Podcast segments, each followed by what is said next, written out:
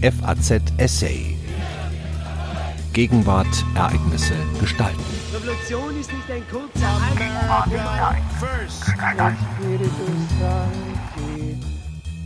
Mit dem Zusammenbruch des Kaiserreiches vor 100 Jahren ging die letzte Phase des evangelischen Staatskirchentums in Deutschland zu Ende. Die religionsverfassungsrechtlichen Kompromisse, die aus der Revolution des Jahres 1918 hervorgingen, haben bis heute Bestand. Ein Essay von Prof. Dr. Christian Waldhoff, Humboldt-Universität zu Berlin. Es besteht keine Staatskirche. So lautet einer der zentralen Sätze in den Bestimmungen der Weimarer Verfassung vom 11. August 1919, die das Verhältnis von Staat und Religion regeln. Diese Aussage kann als religionsverfassungsrechtliche Folge des revolutionären Umbruchs des Jahres 1918 gesehen werden, den diese Verfassung einige Monate später besiegelte. Nach dem Untergang des Kaiserreiches war die Legitimation der deutschen Staatsgewalt vom monarchischen Prinzip, letztlich vom Gottesgnadentum, auf das Prinzip der Volkssouveränität umgestellt worden. Vereinigten die Monarchien bis 1918 noch in ihrer Person Staatsgewalt und Herrschaftslegitimation, wurde nun zum ersten Mal in der deutschen Geschichte die Verfassung, die das politische Zusammenleben ordnet, auf das Volk zurückgeführt und durch dieses legitimiert. Dieser in seiner Bedeutung kaum zu überschätzende Vorgang musste entsprechende Rückwirkungen auf das Verhältnis des Staates zu den Kirchen und zur Religion insgesamt haben. Die Kirchen waren im monarchischen Staat regelmäßig eng mit der weltlichen Herrschaft verbunden. Im protestantischen Raum war der Landesherr als Folge der Reformation regelmäßig auch Kirchenherr. Über die Konfessionszugehörigkeit eines regierenden Monarchen bestand notwendigerweise ein enges Verhältnis zu seiner Kirche. In katholischen Territorien stellte sich das teilweise anders dar, stand auch mit der katholischen Kirche bei allen nationalen Besonderheiten eine unabhängig vom jeweiligen Gemeinwesen organisierte übernationale Einheit zur Verfügung. Das Revolutionsjubiläum und das 2019 anstehende runde Verfassungsjubiläum erheischen nicht nur eine angemessene Würdigung des vielfach unterschätzten und verkannten Verfassungswerks von Weimar, sondern gerade seiner religionsrechtlichen Bestimmungen. Diese gehörten neben dem Frauenwahlrecht, sozialen Forderungen, der Berücksichtigung des Völkerrechts, ausgefeilten Grundrechten und anderem mehr zu den Neuerungen der Verfassung. So wird auch plausibel, warum die religionsrechtlichen Bestimmungen von 1919 30 Jahre später als einziger Normenkomplex wörtlich in das Grundgesetz übernommen werden konnten und bis heute ihre Aufgabe erfüllen. Das Verhältnis von Staat und Kirche, Recht und Religion ist in Deutschland bis heute nur als Folge der Reformation zu verstehen. Staatskirchenrecht bzw. Religionsverfassungsrecht ist daher von Hans Michael Heinig treffend als Reformationsfolgenrecht bezeichnet worden.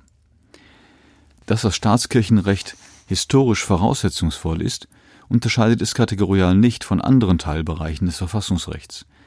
Nicht nur die Konflikte zwischen weltlicher Herrschaft und religiöser Pluralität, sondern auch ihre aktuelle Bewältigung könne nur historisch erklärt und bewältigt werden. Da die Ablösung und Ausdifferenzierung des Politischen von seiner religiösen Fundierung bis in den modernen Verfassungsstaat hinein die Fundierung von Herrschafts- und Verfassungsordnung mitgeprägt hat und hier verschiedene Modelle parallel erprobt wurden und werden, sind auch die aktuellen Probleme von derartigen Entwicklungspfaden geprägt. Fünf Stufen der historischen Entwicklung gilt es zu unterscheiden. Im Mittelalter ging es zunächst um die Ausdifferenzierung von geistlicher Gewalt und weltlicher Herrschaft. Religion und Kirche auf der einen Seite, hier allerdings noch als Einheit, geraten etwa im Investiturstreit bei gemeinsamen abstrakten übergeordneten Zielen in einen Gegensatz zur konkreten weltlichen Herrschaft auf der anderen Seite. Es kommt zu einem ersten Schritt der Emanzipation des Rechts und der Politik von einer religiösen Basis, aber auch zu der Befreiung der Kirche aus der Gewalt der Laien. Religionsfreiheit oder entsprechende Vorformen können noch keine Rolle spielen, da nur eine Religion, institutionalisiert in einer Kirche, existiert und die Negation von Religion grundsätzlich nicht vorgesehen ist. Durch die Glaubensspaltung, die zweite Stufe der historischen Entwicklung, wird dieses Tableau überlagert. Seit dem 16. Jahrhundert treten Kirche und Religion als Pluralwerte auf. Folglich eignet sich Religion nicht mehr allein als übergreifender Bezugs- und Legitimationspunkt von Herrschaft. Die verfassungsrechtliche Bewältigung der Glaubensspaltung wird zur Keimzelle modernen Staatskirchenrechts. Institutionell muss die Rahmenordnung der Herrschaft streitende Religionsparteien aufnehmen. Das geschieht in Deutschland je unterschiedlich im Reich und in den Territorien. Geradezu gegenteilig zu der wirkmächtigen Projektionsfolie von der Entstehung des weltanschaulich religiös neutralen Staates, des Leviathan zur Bändigung von Wahrheitsansprüchen oberhalb religiöser Festlegung, bildet sich der Konfessionsstaat aus. Cuius regio, eius religio. Wer die Herrschaft besitzt, entscheidet auch über die Religion. Das landesherrliche Kirchenregiment füllt jetzt im protestantischen Territorium das Vakuum, das die katholische Anstaltskirche hinterlassen hat und führt zu einem verstärkten Kondominium von geistlicher und weltlicher Sphäre. Auf katholischer Seite existieren bis 1803 geistliche Fürstentümer und Kurfürstentümer. Im Zusammenhang mit dem Jus Reformandi bilden sich konfessionell homogene Staaten aus. Diese Einheitlichkeit, man denke nur an preußische Gebietszuwächse im 18. Jahrhundert, etwa durch die Eroberung des überwiegend katholischen Schlesiens, relativiert sich allmählich. Nach 1803 bzw. 1815 bildet sich das konfessionell neutrale Gemeinwesen indes nur auf Ebene des Alten Reiches aus. Das Prinzip der Parität, der Gleichberechtigung der Konfessionen, dient nun der Erhaltung der Funktionsfähigkeit wichtiger Institutionen und Organe. Das Schlagwort von der religiös-weltanschaulichen Neutralität des Staates als dessen Funktionsvoraussetzung, ja als dem Keim moderner Staatlichkeit, erweist sich als Projektion oder Konstruktion. Es entbehrt in Deutschland des 19. Jahrhunderts wie darüber hinaus weitgehend historischer Realität. Als nächster, dritter historischer Erinnerungsposten ist der ideengeschichtliche Schub einzuführen, den die Aufklärung als Basis für die Individualisierung der Person und ihres Verhältnisses zur Religion bringt. Teilweise durch reformatorisches Gedankengut angelegt, wird nun die Religionslosigkeit denk- und praktizierbar. Die innerliche Sphäre von Gewissen und Glauben ist auch in ihren Negationen von der Rechtsordnung zu bewältigen. Das Religionsrecht des preußischen allgemeinen Landrechts von 1794 mit seiner Verbindung von vor- und frühgrundrechtlichen Aussagen und seinen institutionellen Bestimmungen über das Verhältnis von Staat und Religion bringt eine weitreichende Musternormierung. Es ist kein Zufall, dass dieser Vorgriff auf erste moderne Verfassungen im schon polykonfessionellen Staat des aufgeklärten Absolutismus passiert. Das Bedürfnis der Religionsgemeinschaften nach Selbstorganisation hatte bei allen Gemeinsamkeiten von Anfang an eine konfessionelle Dimension. Während die katholische Kirche sich im Prinzip als Weltkirche versteht, sind die protestantischen Kirchen von Anfang an als Territorialkirchen in Bezug auf den Landesherrn organisiert. Mit der Aufhebung der konfessionellen Homogenität der Territorien entsteht für die Minderheitskonfession stets ein Bedürfnis nach rechtlicher Absicherung gegenüber der weltlichen Herrschaft. Dieses Bedürfnis steigert sich für die katholische Seite dann noch einmal mit dem Entzug eines Großteils der materiellen Basis der Kirche in die Säkularisation. Das Kulturkampftrauma der zweiten Jahrhunderthälfte bewirkt ein Übriges.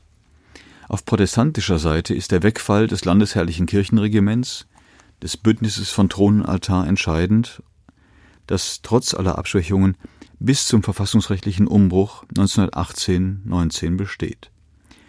Die vierte Stufe ist die Weimarer Verfassungsgebung, die fünfte Stufe bezeichnet die Gegenwart unter dem Grundgesetz. Die politische und mentale Zäsur, mit der 1918 das lange 19. Jahrhundert beendet wurde, kann kaum überschätzt werden. Das Ende des landesherrlichen Kirchenregiments bedeutete das Ende der Cura Religionis, der staatlichen Religionsfürsorge, im schlimmsten Fall der Gängelung der Kirche durch die Obrigkeit. Zumindest die protestantischen Kirchen wurden 1918 in gewisser Weise heimatlos, gleichzeitig jedoch auch von staatlicher Bevormundung befreit. Sollte es zuvor christliche Staaten gegeben haben, für Preußen hatte diese Ansicht etwa Friedrich Julius Stahl vertreten, so war dieser Befund jetzt zumindest juristisch unzutreffend. Die monarchische Kirche konnte sich zur Volkskirche entwickeln. Die Beratungen der Weimarer Nationalverfassungen beeindrucken in ihrer Differenziertheit und in ihrem intellektuellen Niveau noch heute. Zentrales Problem im religionspolitischen Feld war die Uneinigkeit der Parteien der Weimarer Koalition. Der größte Partner, die SPD, und dies gilt erst recht für ihre Abspaltung in die USPD, hielt an ihrem traditionellen Postulat einer strikten Trennung von Staat und Kirche fest. Religion sollte so vollständig in das Private abgedrängt werden. Das Zentrum als genuin katholische politische Partei trat stets für kirchliche Selbstbestimmung ein. Sein Agieren ist nur verständlich, bezieht man das fortbestehende Kulturkampftrauma ein. Die linksliberale DDP verhielt sich wie der Liberalismus insgesamt gegenüber den Kirchen eher distanziert, war damit vorrangig an einem ausgebauten Individualgrundrecht auf Religionsfreiheit interessiert. Die DNVP und etwas abgeschwächt auch die DVP trauerten mit der Monarchie auch dem evangelischen Staatskirchentum nach. Vorkommnisse und Übergriffe in und unmittelbar nach der Revolution einten die bürgerlichen Kräfte in dem Bestreben, dass die neue Verfassung Bestimmungen zum Schutz der Kirchen enthalten sollte. Die SPD zeigte sich kompromissbereit. Dadurch gelangten neben dem Grundrecht auf Religionsfreiheit auch institutionelle Bestimmungen über das Verhältnis von Staat und Religion in den Verfassungstext, die ohne Vorbild waren. Was war das Ergebnis der Verfassungsberatungen? Die legitimatorische Neukonstitution des nunmehrigen Verfassungsstaates erforderte auch auf der grundrechtlichen Seite Veränderungen. Spätestens jetzt verlangten auch die negative Glaubens- und Religionsfreiheit ihren Tribut. Die entchristlichen, Teile der Arbeiterschaft, und antireligiösen Kräfte, Teile der Intelligenz, mussten in die universellen Freiheitsverbürgungen einbezogen werden. Der nun auch in seiner Verfassung jeden religiösen legitimatorischen Bezug vermeidende Verfassungsstaat erweiterte den grundrechtlichen Freiheitsschutz über das Konfessionelle hinaus. Die Artikel 135 bis 141 der Weimarer Verfassung boten vor diesem Hintergrund eine grundrechtliche und institutionelle Gesamtregelung. Es begann mit einem aus heutiger Sicht eher restriktiv, weil einschränkbar interpretierten Individualrechts auf Glaubens- und Religionsfreiheit. Zentral als Instrumente der Einbindung der überkommenen Kirchen in den Verfassungsstaat war Artikel 137 der Reichsverfassung mit seinen Absätzen 1, dem Trennungsgebot, 3, dem Selbstverwaltungsrecht der Religionsgemeinschaften und 5, dem Körperschaftsstatus. Diese Absätze bauten folgerichtig aufeinander auf. Zunächst wurde die Trennung von Staat und Kirche als etwas Neues angeordnet. In einem freiheitlichen Verfassungsstaat, und ein solcher wurde durch die Weimarer Verfassung zweifellos konstituiert, forderte das Trennungsgebot zwangsläufig eine Garantie religiöser Selbstbestimmung, der Kirchenautonomie. Die Religionsgemeinschaften sollten ihre eigenen Angelegenheiten selbstständig regeln und gestalten können.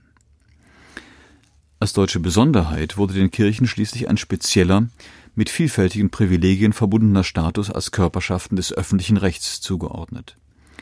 Die Kirchen sind seither dienstherrenfähig, können also Beamte einstellen, können Steuern erheben und anderes mehr.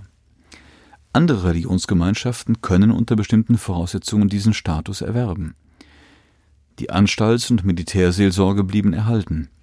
Das kirchliche Vermögen wurde unter besonderen Schutz des Staates gestellt, die Staatsleistungen sollten jedoch gegen Entschädigung abgelöst werden – was bis heute nicht geschehen ist. Insgesamt wurde durch den Weimarer Kirchenkompromiss eine Arbeitsteilung der redaktionell nebeneinander angeordneten Vorschriften vorgezeichnet. Während das Grundrecht auf Individualschutz vorrangig als Minderheitenschutz unter Gesetzesvorbehalt ausgerichtet wurde, gewährten die institutionellen Regelungen den aus langer Symbiose vertrauten Großkirchen Räume der Autonomie und der Kooperation.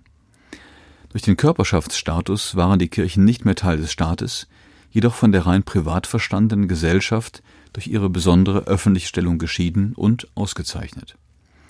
Damit gelang es, die private und öffentliche Dimension von Religion auszuloten. Dass die Beteiligten im politischen Alltag weit größere Schwierigkeiten mit diesem Kompromiss hatten, als es das normative Idealbild vermuten ließe, versteht sich von selbst. Bemerkenswert ist auch, dass die Religionsfreiheit durch die Weimarer Reichsverfassung zur Weltanschauungsfreiheit erweitert wurde. Auch Weltanschauungsgemeinschaften, die damals wie heute quantitativ in Deutschland eine eher geringe Bedeutung besitzen, können den Körperschaftsstatus erwerben. Sie sind in Religionsgemeinschaften gleichgestellt. Für das Individualgrundrecht galt das erst recht. Geschützt wurde nun auch, gerade keinen Glauben zu haben, sich zu keiner Religion zu bekennen. Mit dem Weimarer Kirchenkompromiss wurde zwischen dem Staatskirchentum und der französischen Laïcité ein drittes Modell verwirklicht, das im Ausgangspunkt Staat und Religion trennt, Herrschaftsgewalt säkular legitimiert, gleichzeitig Religion jedoch privilegiert und zur Kooperation mit dem Staat einlädt ohne dass sich der Staat mit einer konkreten Religion oder Konfession identifizieren würde oder dürfte. Dieser Kompromiss wurde in der Zeit zwischen 1919 und 1933 nicht unbedingt kirchenfreundlich interpretiert. Das zeigte sich etwa bei der Austarierung der kirchlichen Selbstbestimmung mit der staatlichen Rechtsordnung. Anders als das Bundesverfassungsgericht ging man in Weimar mittels eines liberal-etatistischen Ansatzes von einem prinzipiellen Vorrang der Gesetze von Reich und Ländern gegenüber kirchlicher Autonomie aus. Andererseits wurden die 1920er Jahre zu einer Blütezeit des Abschlusses von Konkordaten zwischen den deutschen Ländern und dem Heiligen Stuhl, also von Formen der freundschaftlichen Koordination zwischen Staat und katholischer Kirche. Hatten beide Kirchen in der Weimarer Republik zunächst große Schwierigkeiten, sich mit der neuen Verfassung anzufreunden, galt dies für kirchliche Verbände und das kirchliche Umfeld nicht. Insbesondere die Zentrumspartei, die neben der SPD und der DDP in der Weimarer Koalition die Verfassung trug, erwies sich hier als vorbildlich. Paradigmatisch dafür steht die öffentliche Zurechtweisung Kardinal Faulhabers durch den seinerzeitigen Kölner Oberbürgermeister Konrad Adenauer, nachdem der Erzbischof von München und Freising auf dem Münchner Katholikentag 1922 gegen die neue Verfassung polemisiert und für die Monarchie geworben hatte. Festzuhalten ist auch, dass die Väter und Mütter des Grundgesetzes den staatskirchenrechtlichen Kompromiss von Weimar erneuert und in das Grundgesetz übernommen haben. Anders als die Beratungen der Weimarer Nationalversammlung sind die Protokolle des Parlamentarischen Rates in dieser Frage belanglos. Der kirchenkritische Theodor Heuss machte den Vorschlag, die staatskirchenrechtlichen Bestimmungen der Weimarer Verfassung unverändert in das Grundgesetz zu übernehmen. Als der stark naturrechtlich geprägte katholische CDU-Abgeordnete Adolf Süsterhen dem zustimmte, war die Sache de facto entschieden. Gleichwohl bestanden grundsätzliche Unterschiede zu der Zeit nach dem Ersten Weltkrieg. Die durch die NS-Herrschaft entstandene geistig-moralische Lücke konnte durch die vergleichsweise wenig belasteten Kirchen, die als Großorganisationen weitgehend intakt geblieben waren, auch institutionell ausgefüllt werden mit der Weimarer Verfassung hat das Grundgesetz den Legitimationsgrund gemeinsam, die Volkssouveränität. Charakteristische Unterschiede bestehen jedoch bei der Staatsorganisation und auch bei der Wirksamkeit der Grundrechte. Im Zusammengreifen mit Zeitgeiststimmungen der unmittelbaren Nachkriegszeit konnte Rudolf Sment vor diesem Hintergrund den Bedeutungswandel der Weimarer Normen auf die Formel bringen, Zitat Aber wenn zwei Grundgesetze dasselbe sagen, so ist es nicht dasselbe. Zitat Ende. Zeitgenössisch ging man auf diesem Gipfel kirchlichen Einflusses in der sogenannten Koordinationslehre davon aus, dass Staat und Kirche sich als zwei prinzipiell gleichwertige Entitäten gegenüberstünden. Zutreffend war in dieser Lehre der Ausgangspunkt wechselseitiger Unabgeleitetheit von Kirchen und Staat. Diese Einsicht wurde jedoch unter Verkennung der notwendigen staatlichen Grundperspektive überspannt. Letztlich führten diese Ansätze dazu, dass Kirchen und Religionsgemeinschaften parallel oder zumindest phasenverschoben zur öffentlichen Meinung eine seit der Zeit der Trennung kaum vorhandene Rechtsstellung einnehmen konnten.